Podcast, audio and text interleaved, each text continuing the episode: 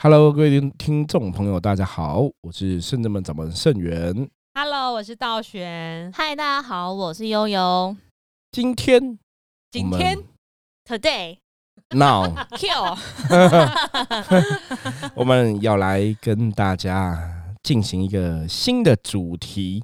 什么电影赏析吗？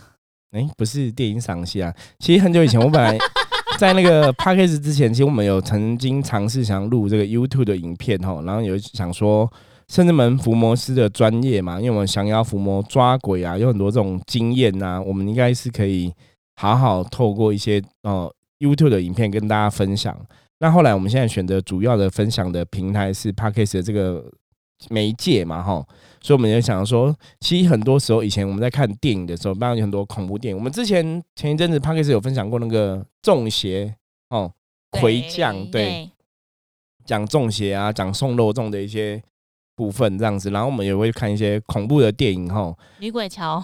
对之类的，然后就想说可以跟大家分享一下看电影的一些心得。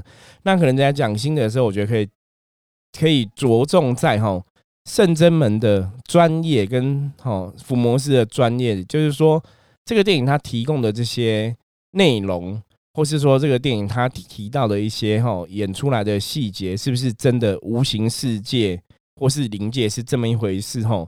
或是那个鬼魂啊，这样是是不是真的会有这样的行为啊？还是说它里面的一些东西啊，是不是哈？不管是神器啊、法器啊、道具，是不是真的是有这样的一个功能性存在哈？就是从伏魔师的专业跟经验来跟大家分享哈。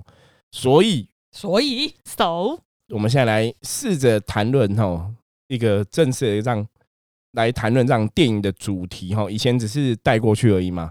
我们今天试着就是可以来聊多一点电影的东西，剧透深度暴雷，对，可能可能可能会爆雷 哈。爆。对，对，所以就是来跟大家聊聊，我们今天选了一部电影来跟大家分享，是哪一部电影神力女超人？Part Two 哈，第二集集哈，对对，第二集，因为最近院线片应该还在上映嗯，中，还是有。对，可是已经上一阵子了，所以那我看了很多人家 YouTube 影片都已经爆雷都爆完了，所以我们应该也可以来聊一下这部好电影了。然后那个师傅看影评应该会发现，就很两极，有大不是大好，就是大坏。对，有些人还是觉得说电影就是好看嘛，有些人喜欢看电影的特效啊，场景，什么都觉得电影很好看。那有些人就很喜欢什么结尾有什么震撼弹啊之类的。嗯对，那有些就喜欢看剧情啊，有些人会看故事内容啊。有些人是看女主角吧？，对，都有都有，就很多都有。那女主角很漂亮，我觉得这是对电影必然会有加分。哦。腿带到我的鼻孔。是没有到那么长啦，那我一口呢。你说她飞起来的时候吗？她脚踢人的时候美女美女。对哈，所以有些人觉得《神力女超人》好看，有些人觉得很难看。那其实后来我们几个去看的心得哦，像我道玄啊、悠悠，我们都有看过嘛。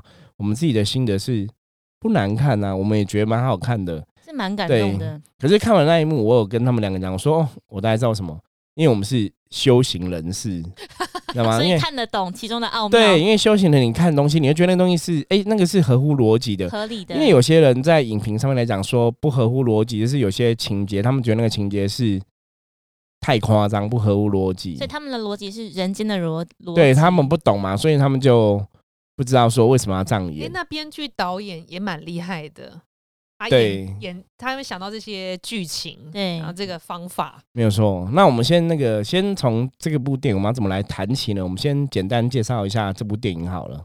简单介绍吗？其实我们看完的第一当天晚上就回来想录了，对过很久，很等他下片我就快好忘记。我对，那我来简单好，剧透一下哦，就一开始他其实就演这个神力女超人小小时候嘛，他参加一个比赛哈，就是他们那个哦，对哈，我想起来了，玛雅族的女战士哈，他们有一个有点像那奥林匹克的比赛哈。嗯，那电影拍的很像那个，如果你有看过《哈利波特》的话，很像，像那个魁地球大赛哈，哦就是一个场景很漂亮，然后他们就在参加比赛。然后他们我觉得印象比较深刻，他们是都要骑马，对不对？对，然后到每一个点就要射箭，然后就会有那个烟雾，就比方说，射箭都百发百中，表示说你有到这个地方。那后来女主角小时候就是她有一个点，她因为摔落马了，她漏掉了，所以人家知道他其实有一个点没有踩到。因为他没有射到那个那个对对，就因为你摔摔落马了嘛，你就没办法射箭嘛，所以比方说他没有按照那个游戏规则，他就没有踩到，所以他到最后他要参加最后一个一个竞赛的时候就被拒绝。就表示说，其实你没有虽然有说他还是有达阵，对，可是表示你们没有按照那个游戏规则嘛，因为你有个箭没有射到这样子吼，所以他一开始是从这样的故事架构吼带领我们进入那个女主角哈，神女超人的内心世界，就比方说小时候她其实也曾经这样子，就是心存侥幸，然后没有去面对自己的错误吼，也想要说，因为那时候她还小嘛，想说啊那没关系啊，我还是可以，最后还是我想要胜利嘛，用一个小聪明，对，就是他一开头是用这样的剧情来切入，那到最后这个剧情就是跟最后的结尾哈去连接在一起。那为什么会想要讲这个东西？因为最后你知道《神力女超人》有一个锁，有没有？它有那个鞭子啊，嗯，对真言之锁，对，那个真言之锁，其实《神力女超人》她有讲到哈。我觉得这是我们今天想要聊这部电影最重要的一个东西，因为我觉得它跟圣人们的讲求真吼也很像。把我的法鞭拿来。对我就想讲说跟我们那个应该也很像，对，我们有那个法鞭，法鞭是那个蛇鞭呐、是很多道教里面道士都会用的。把它拿出来摆好了，对啊，很多人看那个蛇造型太害怕了，我们都嗯收起来。心 生畏惧。所以《神力女超人》它里面电影里面，它有讲到说，他说神力女超人之所以会很厉害哈，这个真言之所会很厉害，其实重点不是神力女超人有什么神力，而是这个真言之所。他说真言之所的力量来自于，因为它都是真实的。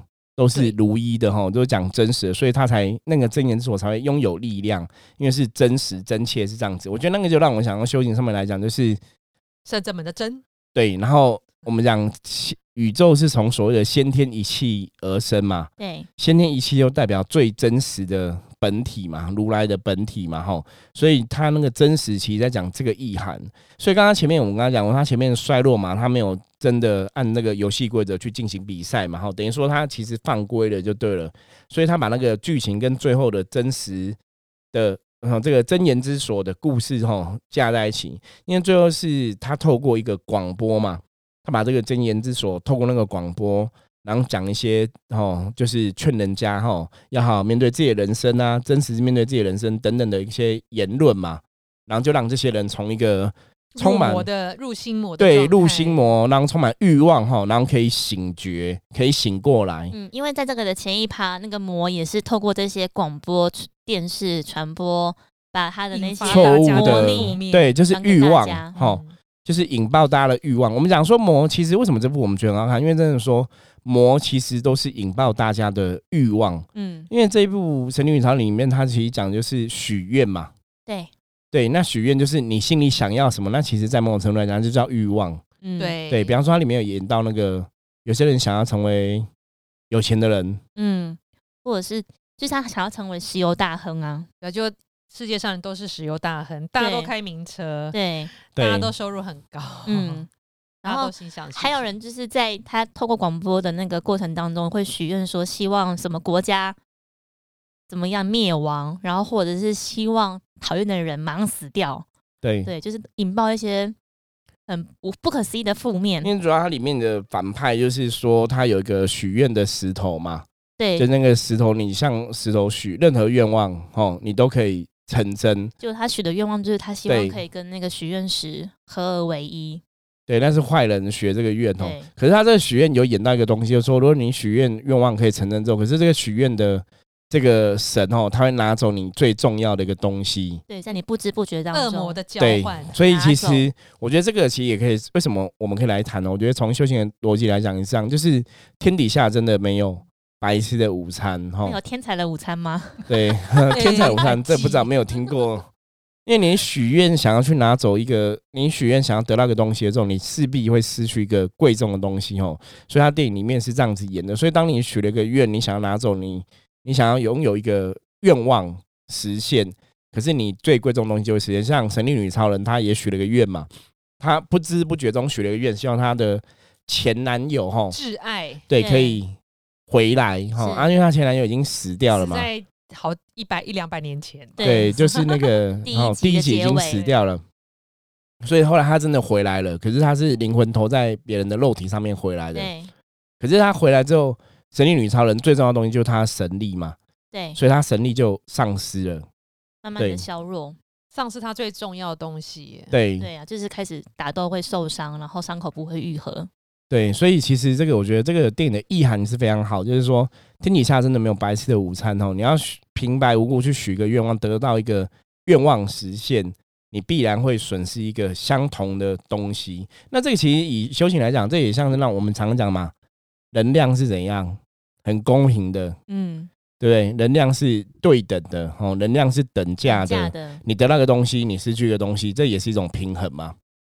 但是它那个前提是因为你是就是被放大那个欲望，然后你真的无形之中你流失了什么是你不晓得，就对啊，像等你发现的时候都太晚了，就为时已晚了。嗯是，然后但是我觉得这个剧情当中，我觉得可能导演或是编剧的安排，觉得蛮特别，就是他还里面形塑了一个本来是很平凡的一个女生对她的同事，就是被当空气的女孩。，对，然后也是被记不住名字的女孩。嗯，对然后她就是许愿，希望可以跟戴安娜一样，被大家记住啊，成为一个很棒、很成功的女子啊，这样子啊，很漂亮、很棒、很成功，对，所以这也是欲望，因为那种欲望。可是你看她里面演的，包括这女生，这女生因为说大家都记不住她嘛，大家都看她不重要嘛，都跨一波嘛，对，所以其实是 等于是都被社会无情的打压，嗯所以她就希望成为一个被大家吸引大家目光注意的人嘛。对，然后甚至吸引到异性的的关注，对，那包括像里面大反派那一个企业家也是一样嘛，哈、嗯他那个本来想要去挖石油都失败嘛，生意失败，所以他许愿，也怕被看不起。对，也被他那嗯。因为他小时候就是会有被霸凌嘛，对，所以我觉得那个其实我们在看的时候，我觉得我很有感觉。很多人其实就是因为小时候可能被霸凌，或是被边缘化、被欺负，你内心就会有个更大的欲望出现，未来一定要成就对，所以他就变成反派嘛。嗯所以他就小时候被他自己的爸爸家暴嘛，然后又在学校被霸凌，所以他就想要去赚大钱。对，只是后来生意失败之后，他就铤而走险嘛，就走险路嘛，哈。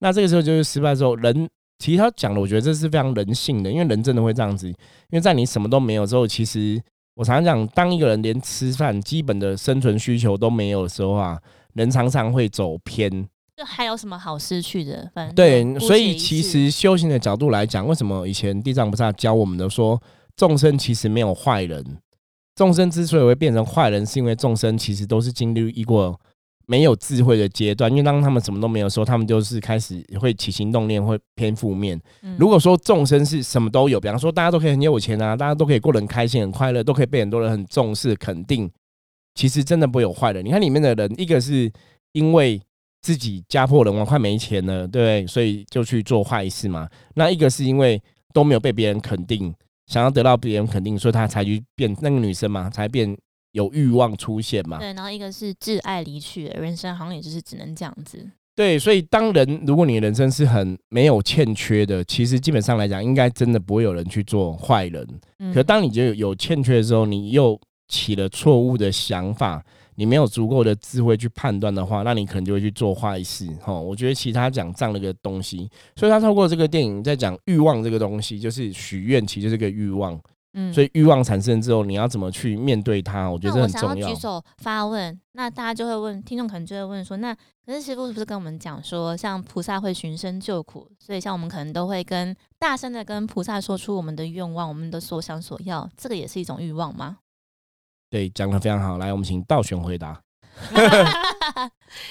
菩萨以菩萨是正神，应该很难满足你的欲望。但是如果世界上其实很多欲望之神，嗯就，是外面说那种很很灵验、很什么的求财马上发财那种比较像，像四面佛或者像神那种，像子的很就比较像是引爆欲望负面的，对可是那个他会跟你条件的交换。对，可是那些就是道玄讲条件的交换，很多都是条件交换。那菩萨，你说我跟菩萨求是一个欲望吗？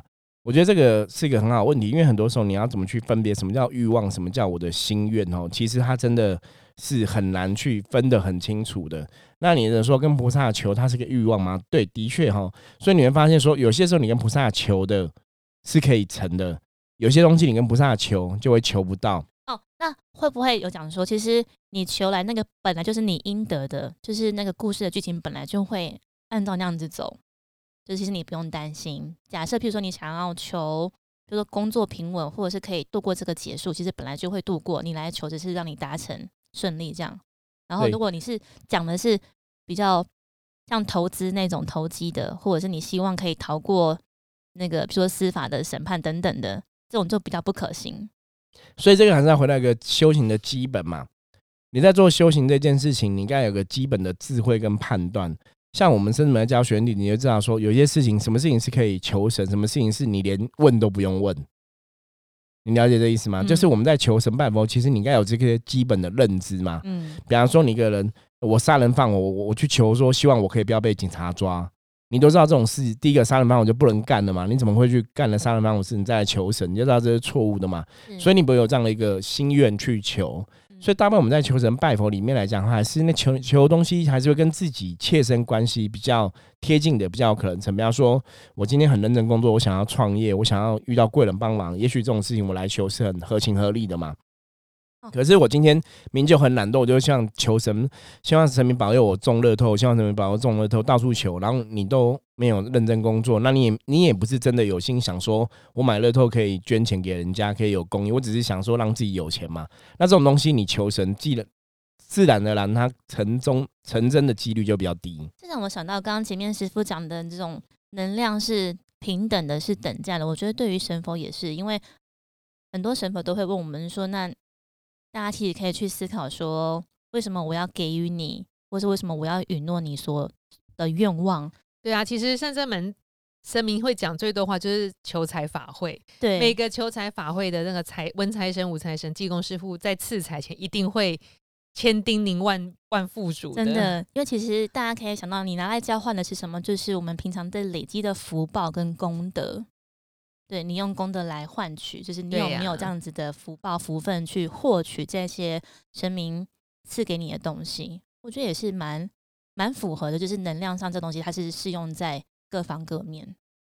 可是现在很多人真的很难辨辨别，当然是嗯会求那种灵验的那种恶魔的因交易，大家求快。求快速，对啊，就跟电影演的一样啊，只是电影它是一个水晶，但是我们事实上是很多一些教派、一些宗教或者是一些已经被欲望侵占神明的那个神像。对嗯，我记得电影里面他有讲那个东环节哈，他说有人因为许了这个愿之后啊，其实整个部落族群都灭掉哈，整个王国都灭掉。对，那他们说，其实这个王国灭掉，他说这是因为这是个院是一个邪神创立的。他说，其实这个院有个取消的机制，很简单，嗯，就是你只要收回你的愿望，对，你失去的东西就会回来回来了。对对，可是他也有提到说，他说为什么大家为什么你只要很简单就可以取消，为什么还是没办法取消？抓住放不下，对，因为人就这样，当你有了欲望，你欲望成真之后，其实你没办法放弃，所以后来那个国家才灭掉哈。所以你看，像神女超人，他最后也放弃他的愿，因为其实他是用他的自爱哈。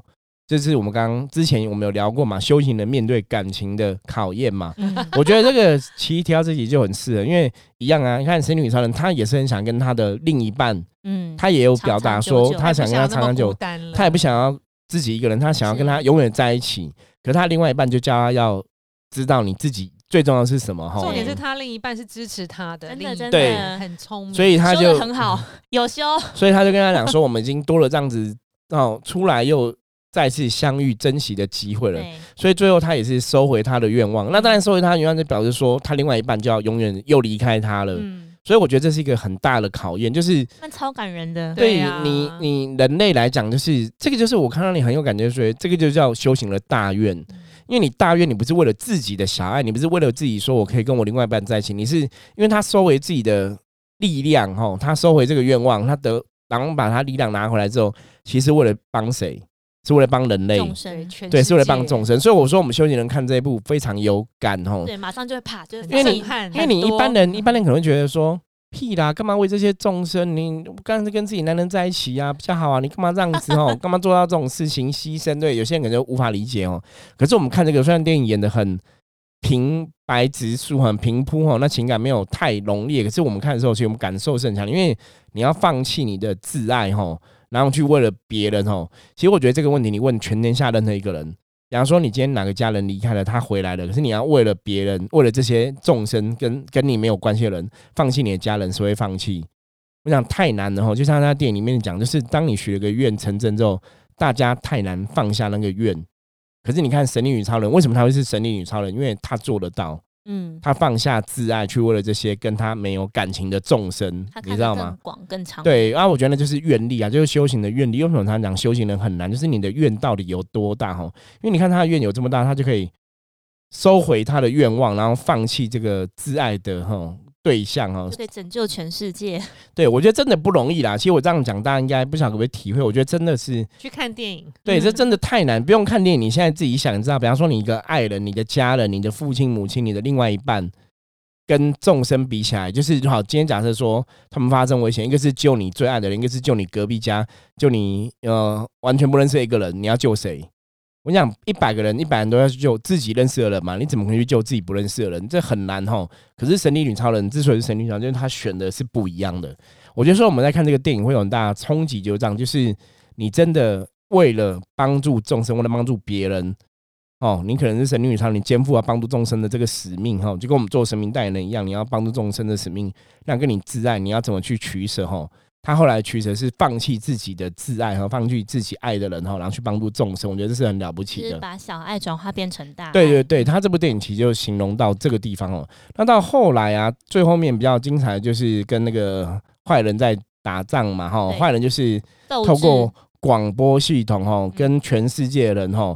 要他们许愿，因为他是从这个许愿的过程里面，坏人去得到他的力量嘛。那嘛。坏人真的很坏，因为他在最后转身，然后跟大家讲说，他同时之间你们许愿，同时也会失去你们的健康，嗯，因为他对，的因为他们的健康。就会回到他自己身上。对对对对、嗯。啊，因为他他只想得到他自己的啊、对，他只想得到他自己的部的部分嘛。然后那个女生，我们之前前面讲有个女生就是都没有被别人肯定嘛，嗯，到最后变成一个豹女的样子，有没有？对，魔化对，那个其实在我们看来就是一个入魔的，阶段要成为最猛的猎食者，，对，对，就是要站在这个生物链之上哦，成为一个最重要、最厉害的猎食者写。说这也太夸张了吧？怎么会变成一个豹？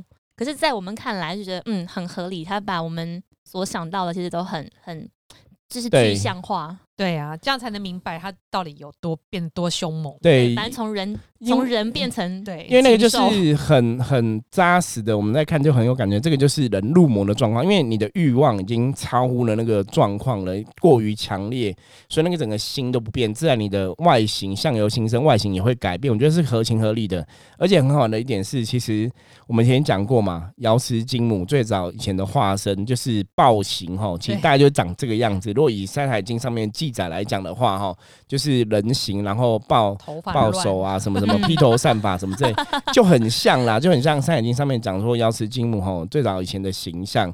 那其实我觉得那就是回到生命最早以前的原型哦，可能兽形受刑的一个状况里面，其实是蛮合情合理的啦。就以能量的角度来讲，我觉得是可以接受说，因为他欲望炸裂之后，然后魔化变成这个样子，这是可以接受的。嗯，那只是说，因为很多人都看不懂，对就会觉得哎、这很怪，不合逻辑。可是如果以深圳模式的角度来讲，这非常合理。很合逻辑哈，嗯逻辑应该是这样，人入魔之后就的确会变成另外一个样子。对，然后另外另另外就是结局被大家所也是一个问号的，就是怎么可能就是一个真言之所，然后透过电视广播就可以把这些人对，因为他？神女超人大家也不认识他，他可能讲一些话，这些人就会清醒哦。对，可是因为我要讲过，因为我们看会觉得很合理，就是因为那个真言之所就是有这样一个真实的面貌、真实的样貌的一个力量。嗯，所以他等于在讲那个话的当下，他透过真言之所把这个力量、能量传递出去，哈，然后让这些人哈去面对真实的面对自己。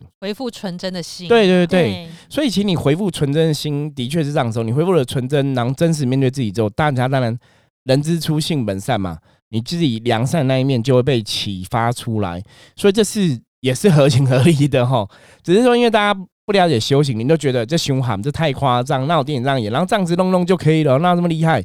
其实我们的了解是，如果真实之言，那个真实之所。对真言之所哈，代表就是一个很真实的力量哈，它的确会有这样的一个作用在里面，嗯它的确是非常合情合理的哈。对，那个逻辑是通的你是，被杠杆，对，鹅了一声哦，表示我也那个真实之神言，加，持。应该是有。但是那时候其实看这一部电影，其实时间蛮长的，两个小时又是两个小时，两个小时对。就四十分钟吧，没没没有一结束两个小时而已啦。冲去，厕所。两个小时吗？两个小时，两不个小时，是很长，好像超过啦，超过超过。好，像不止两个不小时，止。吗？哦。啊对，两个半，两个差不多。多，对。然后那时候已经一结束的时候，马上先去厕所，就对 放弃彩蛋，这是唯一一个我觉得嗯时间很长，而且中间其实有好几次，我内心都想说我是要来看戴安娜的，又不是要看那个女生，内心嘛、哦 对对那个对，因为为了那个剧情，为了要铺成她怎么样从一个平凡无奇的人，然后变成获得神力，对，然后觉得自己很棒的那个过程。所以给了她很多镜头，没错，对，反正 然后就反正心就是让戴安娜一直受伤啊，然后撞到墙壁啊，肚子断掉啊等等的，对对，内心有冒出这种声音，我是要看她，不是看你。对啊，因为她那个算是那个入魔女她许愿的附加条件，因为他不知道嗯 Diana 有这样的神力，对对所以当你许愿跟他成为一样人，他才发现哦吼，哇塞，我力气很大，对，而且视力超好，都不用因为他。许了愿要跟戴安娜一样一，样结果没想到他就变成一个很有力量的神女女超人。对对啊，而且那么 charming，所以他是更难收回自己的愿望，完全不可能。因为那服装就是越穿越辣，对啊，到后面真的穿豹纹哎，豹纹装。对，因为长出豹纹，因为那时候他们也有劝他说，就是你要回到最真实的你，什么他也不愿意放下那个愿望，因为以前的他没有人重视他嘛，对，可是后来是大家都很重视他，所以那个真的这个就是欲望炸裂哈。修仙人所以他还许第二个愿望，对不对？对，所以他还说他想要变成更更上面的。嗯对。这个就是你欲望一开始，你本来是很，他本来一开始也是很单纯善良啊，对，也会给游民吃东西嘛，对。对。然后后来欲望炸裂之后，就变就会去揍人家什么的，就入魔了哈。我觉得他演的很扎实，就是你本来是一个很善良、会帮助游民的人，然后那时候大家没有重视你嘛，可是当大家重视你之后，你许愿之后，对你的善良被拿走了，你嗯，最重要的东西被拿走了，所以你开始就贵的东西被拿走对开始就变魔化哈。那真的后来就越来越偏这样子。嗯，这让我想到，我们其实之前有某一集也是在跟大家分享说，你去跟神明求求东西的时候，你是跟正神求，还是跟比较所谓的比较不是正神的求？对对不一样的状况，对，然后所以因为大家就是我觉得可能回归到大家可能希望立马见效，因为当你今天会走到神明面前，一定都是你眼前的事情对你来说是很大很紧急的问题，你希望马上获得解决。嗯哼，对，所以他们可能就觉得，那与其这样，不然我就先铤而走险，去问看看那些大家说的比较有有用的音庙等等。对，客人最常问是什么时候会有效？我会什么什么时候看到改改变，对，对啊，其实大家真的觉得看电影那么觉得很远，但是其实我们修行人，尤其像是圣真门这个伏魔师这边，常常看到这样子的状况。像我们也真的亲眼看过修行人入魔以后，所有的善良啊、纯真都不见的状况，是真的是这样，只是他没有长出豹纹啊。对但是其实是真的个性是一百八十度大转变，被心魔吞噬，是真的是很可一模怕一样的。然后他就接下来就一直做往不好的方向去，但是不会杀人放火了。但是就是整个性格大改变，然后其实所有的单纯、纯真、良善等等都不见了光明都不见了。对，对，没。有豹纹，只有斑纹，这样可以吗？可以有雀斑，雀斑，对啊，所以其实像我们刚刚道玄讲，我觉得蛮有趣的是，真的像我们看电影，好像觉得好像只是电影，就是只是一个剧情，可是对我们来说，对于圣者们来说是。一直发生在我们身边，我们看每一个人的故事，其实我们每一天都在看每一个人讲的故事在发生。没错。对，然后所以其实今天跟大家分享这个电影，虽然说没有讲的很完整，就是对于剧情的部分，大家如果想要知道更详细的话，都可以上 YouTube 或是看大家去网网站分享那个剧透等等的。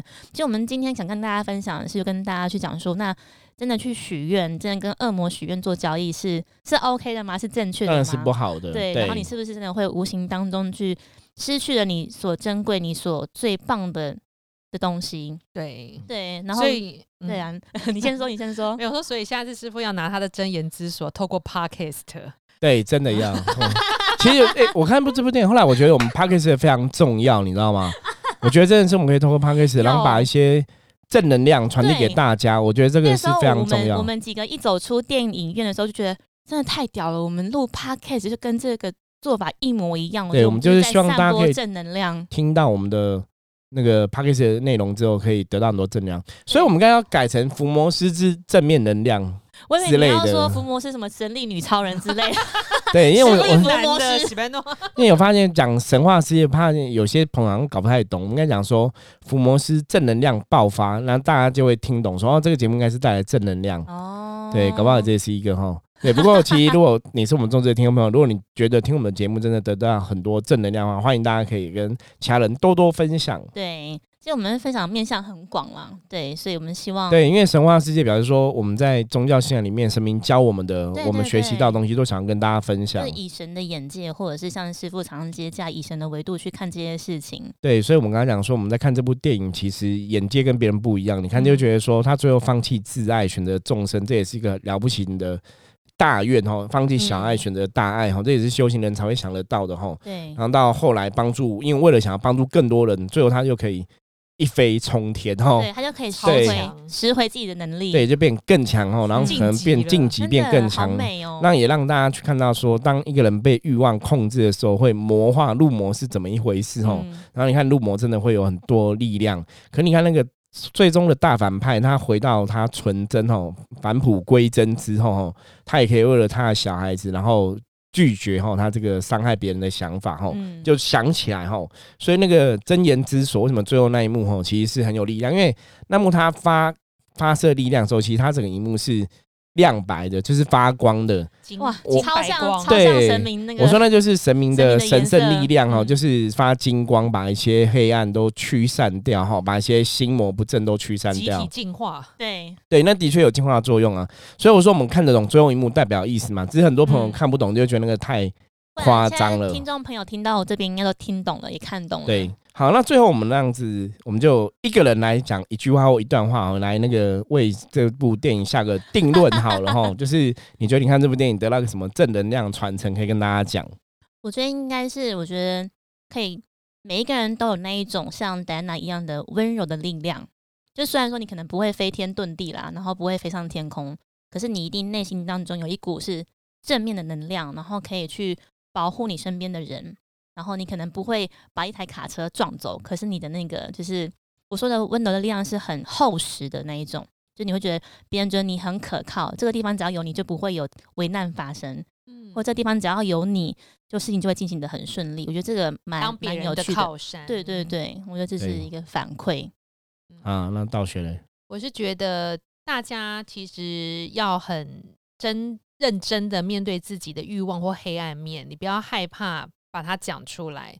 也许你没有人理你，没有人关心你，你觉得这样很在意，你就讲出来，可以跟神明讲，或者是找一个好朋友。我觉得一定是有人想要对你呃有关爱或什么，只是他们不知道你需要。嗯所以我觉得大家都敢只敢默默的许愿，其实我觉得你有时候可以真的讲出来，因为还是会有光明的手会伸出来。嗯，或者是你适时的讲出自己的弱点，其实也没有关系。对呀、因为像神明都是寻声救苦的嘛，你没有嗯讲，其实也不知道。比如像师傅，我们都很有热忱想要帮助，但你没有讲，其实我们也不知道。对对，所以可以是讲出来的哟。嗯，好，最后想跟大家分享，其实跟道玄有点像啦。啊被讲走，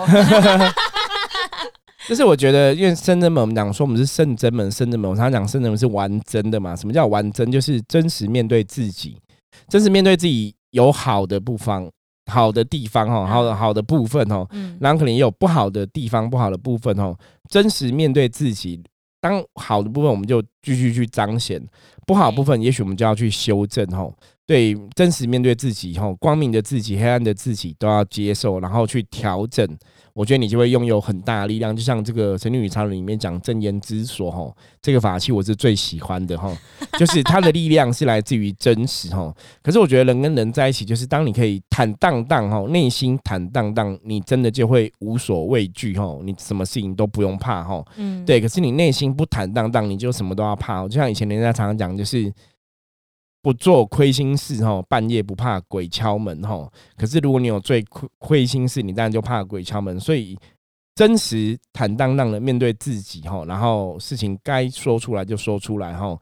虽然有时候讲话不要太直吼，要经过包装，不然会伤了别人的感情。可是真实的面对自己，我觉得必然是一个最重要的功课吼。修行人也是，一般人也是吼。我觉得这是最后想跟大家分享的部分。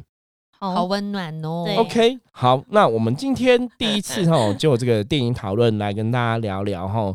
在修行上面的见解，或是我们看这个电影的一些心得，希望大家会喜欢哦。虽然第一集谈这样东西，可能讲的没有很好啦，不过我还是希望大家可以多多给我们一些反馈哦。如果你喜欢我们的节目，可以欢迎加入 Line，然后跟我们取得联系哦。任何建议哈反馈都可以再来上面提供给我们。OK，我是圣子门掌门盛元，我是道玄，我是悠悠我，们下次见喽，拜拜。拜拜。